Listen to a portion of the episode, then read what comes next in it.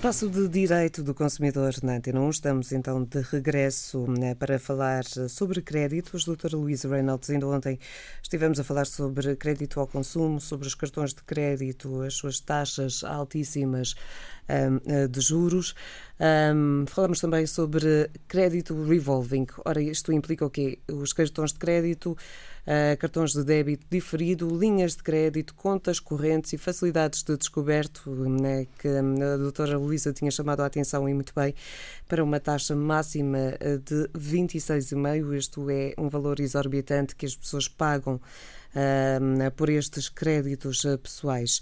Uh, ora nestas questões, ah, como é lógico, em qualquer documento que é assinado, há uma série de deveres e de direitos ah, que estão intrinsecamente ligados.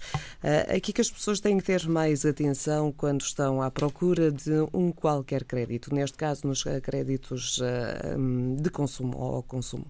É, portanto, os fatores mais importantes a ter em conta numa contratação de crédito ao consumo, é, e agora os bancos têm que disponibilizar a ficha de informação normalizada, que é uniformizada, ou seja, eu em qualquer banco, ah, com esse documento, consigo comparar mais facilmente ah, todos os detalhes ah, do, do crédito eh, envolvido.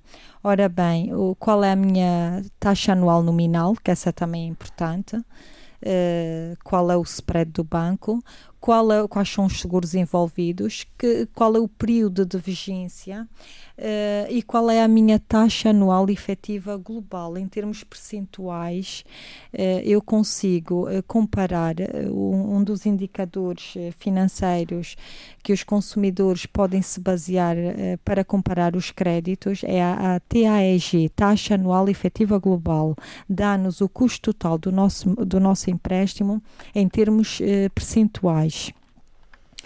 Ainda relativamente aos tipos de contrato de crédito, eu quero chamar aqui a atenção uh, e que eu também constato lá mais uma vez no, no, no nosso serviço, porque as pessoas cada vez mais recorrem recorrem-se dele para poderem eh, receber apoio é o crédito automóvel que tem desgraçado muitas famílias. Como e porquê? Porque as pessoas, na altura de contratarem um crédito automóvel, também não sabem quais são uh, as taxas envolvidas nesse crédito e, e, acabam por aceitar tudo o que, o que a banca lhes dá. Uh, normalmente é o stand, porque o stand Uh, tem uma instituição de crédito, tem uma parceria com uma instituição de crédito, o stand vende o automóvel e quem concede o empréstimo é a instituição de crédito.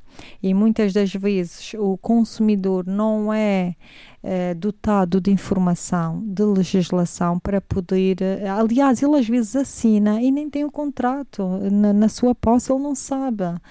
E depois, quando recebe uma cópia do contrato, fica admirado, oh, porque eu pensei que era por X tempo e afinal é, é, é mais.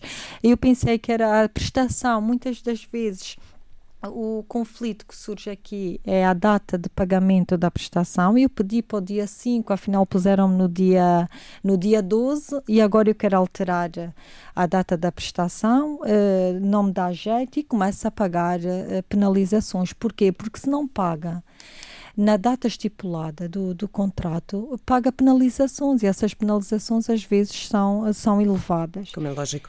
Uh, estas, essas questões, por exemplo, no crédito automóvel, um, portanto, criou-se uma facilidade que era o próprio stand já organizar um, todo esse crédito, mas às tantas nem sempre é favorável para, para consumidores. O sistema antigo em que cada um procurava um banco para que fosse financiado essa compra, uh, acabava por, uh, entre aspas, abrir os olhos Isso, a quem está a comprar. É verdade, é verdade. O consumidor não é obrigado, quando vai ao stand, a aceitar o financiamento que eles lá têm.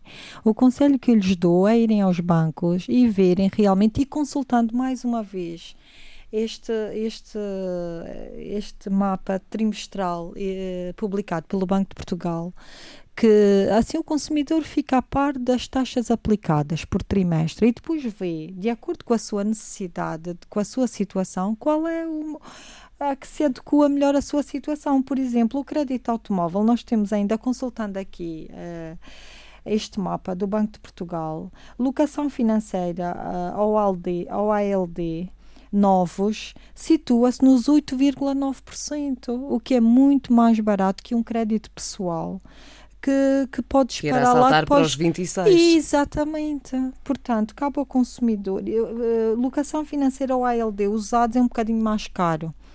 Claro, nem toda a gente pode adquirir o novo mas sempre. Mas é ainda assim são 10,2, comparando uma vez mais com os 26,5, é, é uma diferença muito grande. Claro, e depois tem com reserva de propriedade e com reserva de propriedade de outros, os novos e os, os usados.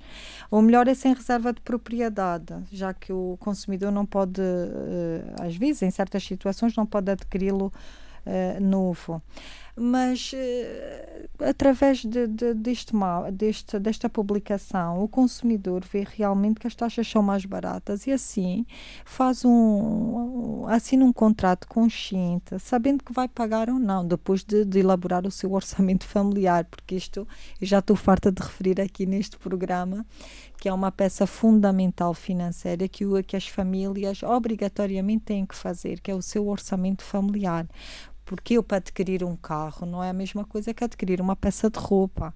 Eu tenho que ver, para além, se eu já tenho crédito de habitação, tenho que ver qual é a minha taxa de esforço. E o que é a taxa de esforço? São os encargos a dividir pelos rendimentos. E ver realmente se ainda tenho liquidez para pagar aquela prestação. Além de, além de ter ainda uma despesa que eu considero que é uma poupança, tentar poupar 10% do meu rendimento, não se esqueçam. É como se fosse uma despesa obrigatória. Para quê? Para naqueles momentos de aflição, um, uma despesa extraordinária, poder socorrer-me desses, desses 10%. Mas ainda voltando aqui ao crédito automóvel, há muitas famílias que depois não conseguem, então com esta com, com esta crise do desemprego, que há muita gente que ficou desempregada, uh, entre o crédito à habitação e o crédito automóvel, é natural que as pessoas optam pela habitação. Pela é habitação e, e o que é que acontece com o automóvel? Não conseguem pagar. Tem que vender neste momento não se consegue. Até porque também há uma grande desvalorização do, da, de, viatura, da, viatura, do portanto. bem. Exatamente. Então só resta entregar o bem e depois eh, pagar o remanescente. Doutora Luísa, muito obrigada. Amanhã estamos de regresso na, e porque é sexta-feira vamos também deixar aqui algumas dicas de como pode poupar.